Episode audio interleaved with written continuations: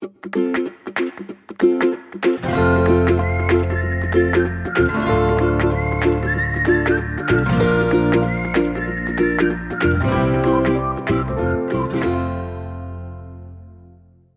迎收听留学大小事，Linda 的聊天室，我是 Linda。今天我们来聊一下健康表格，也就是体检表。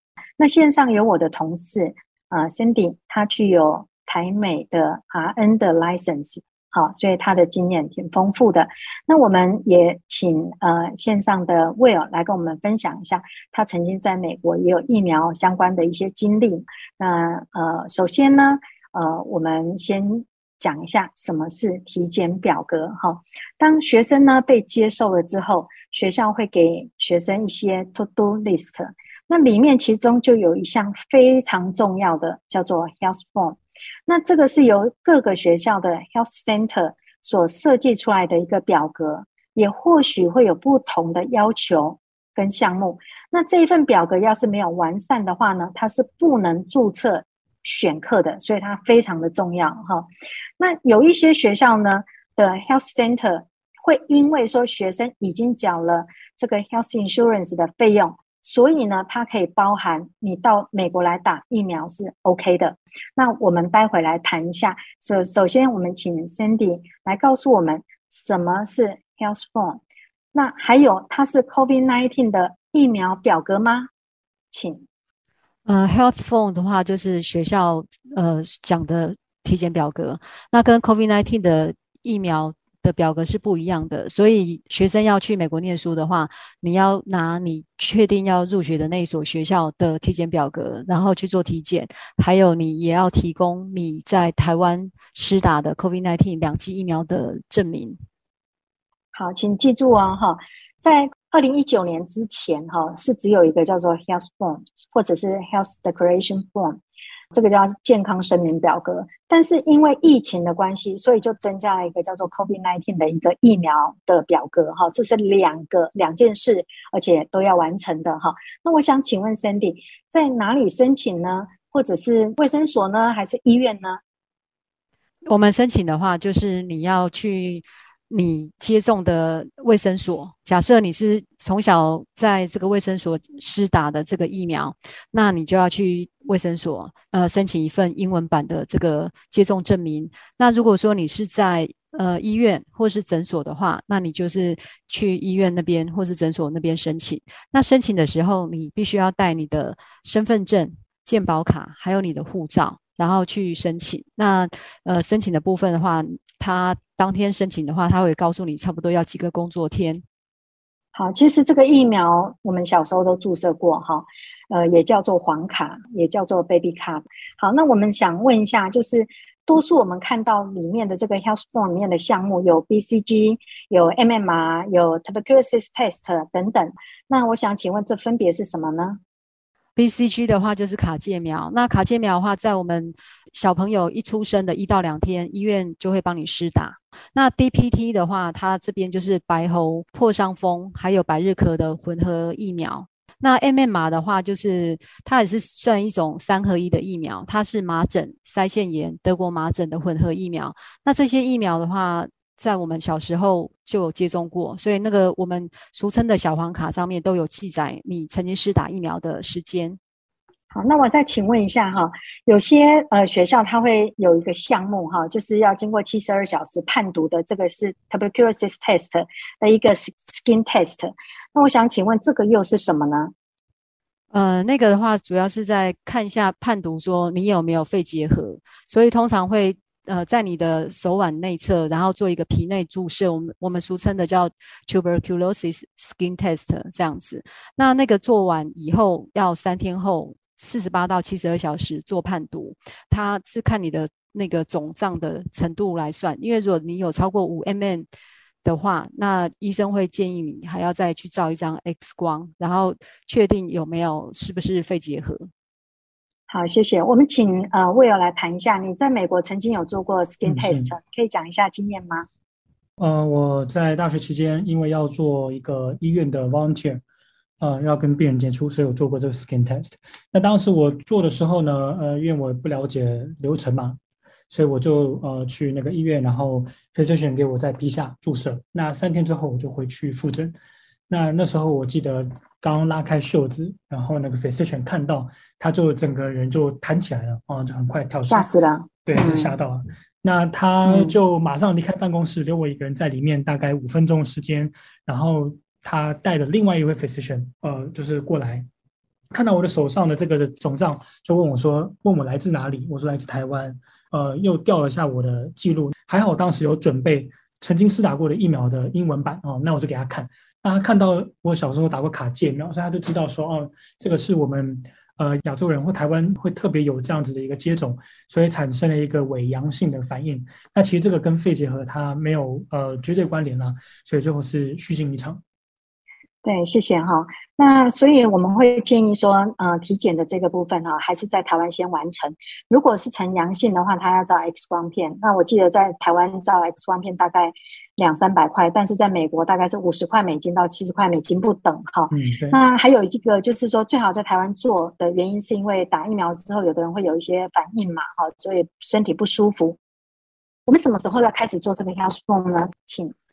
当你呃收到学校的 I 团体而且你也决定就读的话，我们就开始着手进行这个 Health Phone。通常我都会请同学你先下载，就是 Health Phone 下载下来，然后看一下说他要呃你施打什么疫苗。好，那我请问一下 Sandy 哈，那我们在做这个 Health Phone 要多快去做呢？为什么要快呢？理由是什么呢？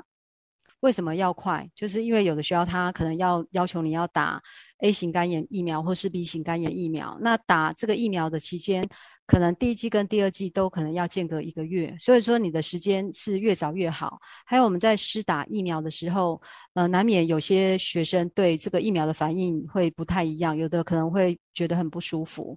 那还有就是你要呃看一下医院告诉你的间隔的时间，好，所以我们当然是越早。呃，越快越好。其实我要解释一下，就是说，有的学校它为什么要 B 肝 A 肝，它甚至还有因为你的科系，比如说你是医学相关科系，它可能要的项目就会比较多。那甚至它还要你提供你过去的病史，比如说有没有开刀，或者是药物过敏的一些病史，还有家族史。就是有的学校会问的很详细，甚至不是只有一页，是三页。那我再请问一下，有些表格它有提到一个脑脊髓膜炎疫苗，请问这个进口疫苗是在台湾的医院是随时都打得到的吗？脑脊髓膜的疫苗，这个是一种呼吸道传染疾病啊，是由脑膜炎双球菌引起的。那当然，它主要的传播方式是由飞沫或是直接接触感染者的喉咙或鼻腔分泌物而感染的。那这个疫苗的话，其实在台湾也可以打得到。你可以去大医院，例如说像台北的话，有马偕医院，他们就有施打这种就是脑膜炎疫苗。那你要施打之前，一定要先打电话先去询问哈，因为不是每一天都可以施打。啊，谢谢哈。那我们请问魏儿哈，就是说现在因为 COVID-19 的关系啊，有些学生他就问了一个问题，说，哎，很多都在问说要上传这个 COVID-19 的表格。那我想请问一下，嗯、呃，能不能举几个例子，就是说他接受的这个疫苗的呃项目是什么，或者他的这个学校的规定是什么？可以跟我们聊一下这个部分吗？OK，呃，其实这个也要特别提醒学生，因为在学校他规定他一定会先写 US approve 啊，那就是他们 FDA approved 的 vaccination，但是很多学生会吓到，因为 AZ 就不在 US 里面啊。但是、嗯、哦，学生要看清楚啊，他讲的是 approved 哦，啊，approved 的意思它其实也也有包含 WHO，那 AZ 当然就在 WHO 里面啊，所以这个相关规定一定要看清楚。那呃，两剂至少两剂啊，那有些学校可能会讲到 booster，像我们知道 NYU 它有讲到说，如果你要参加这个呃。呃，毕业毕业典礼的话，哦，那一定要有 booster 证明，或者是要有 PCR 的这个呃阴性报告啊。那当然，第一次到美国入学是没有强烈规定一定要打 booster，但是该上传的文件一定要上传，要不然会影响呃注册课程。好，我们再请问一下魏哦，那想请问一下，就是说很多学生在问我们说，现在有些学校已经让他们上传这个 COVID-19 的表格、疫苗的表格，哈，能不能跟我们举几个例子，就是它有什么项目或者相关的规定吗？谢谢。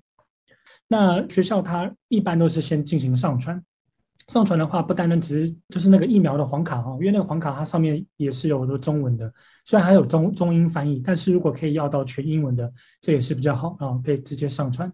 对，那一定要记得在呃学校规定时间内上传，因为呃严重有可能会呃导致无法注册，或者是现在已经注册的学生会被注销学籍，这都有可能的。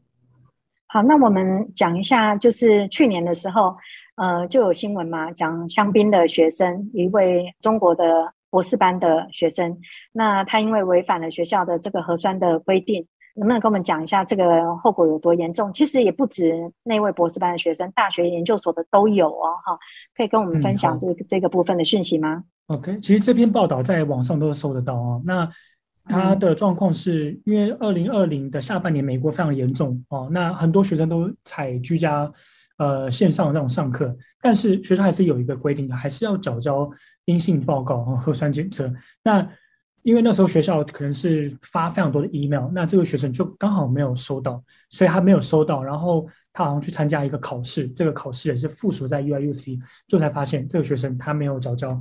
那个 PCR 的阴性报告，学校最严重的就是直接开除他学籍。听说好像有那个办一些听证会啊，但是效果不是很好，然后开除学籍，然后还要做很多什么呃志工社区服务等等的。那这篇报道出来之后，才发现原来 UIUC 有很多的这类事情。然后在去年有很多的国际学生都遭到这样子的判决，就是被除学籍或是要呃遣返哦等等的。那后续学校有在做更多的这种 compensation 吧，去 make up，因为这件事情最后有公开媒体，所以好像有闹得蛮蛮大的。对，其实我们也蛮震惊的，就是我们会认为这个事情有这么严重吗？但是它就是发生了哈。那呃，我们能不能请 Sandy 来跟我们做一个提醒，就是说呃，除了我们完成 Health Form 跟 COVID-19 的表格之外，还有没有什么其他可以注意的事情呢？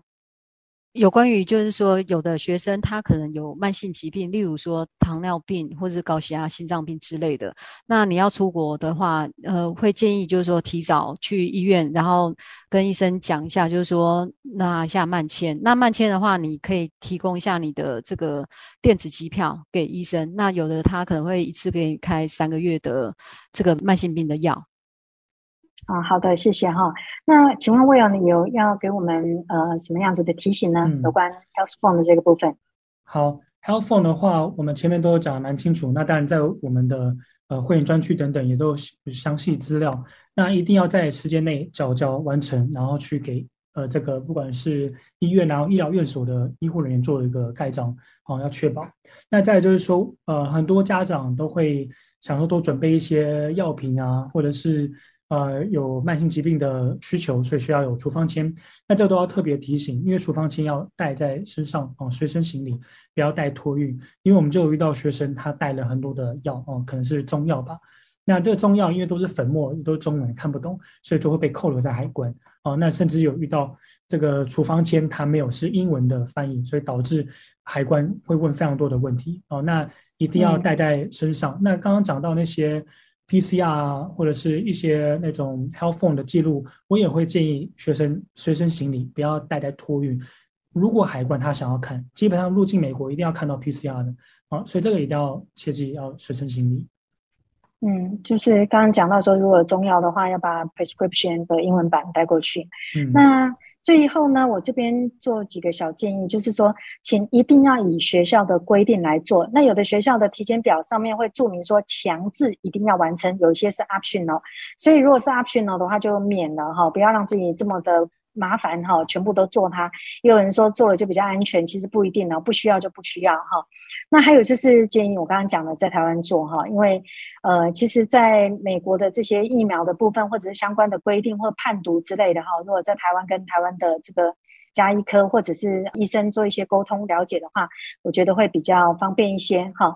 那以上呢，就是我们今天在分享的有关 HealthPhone 跟 COVID-19 的问题。好，谢谢两位哈。嗯，谢谢。好，谢谢。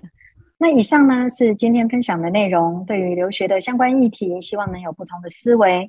如果您喜欢我们的节目，欢迎订阅并加入学人留学的会员，提出您的问题。我是 Linda，非常谢谢您的收听，我们再会。Thank you.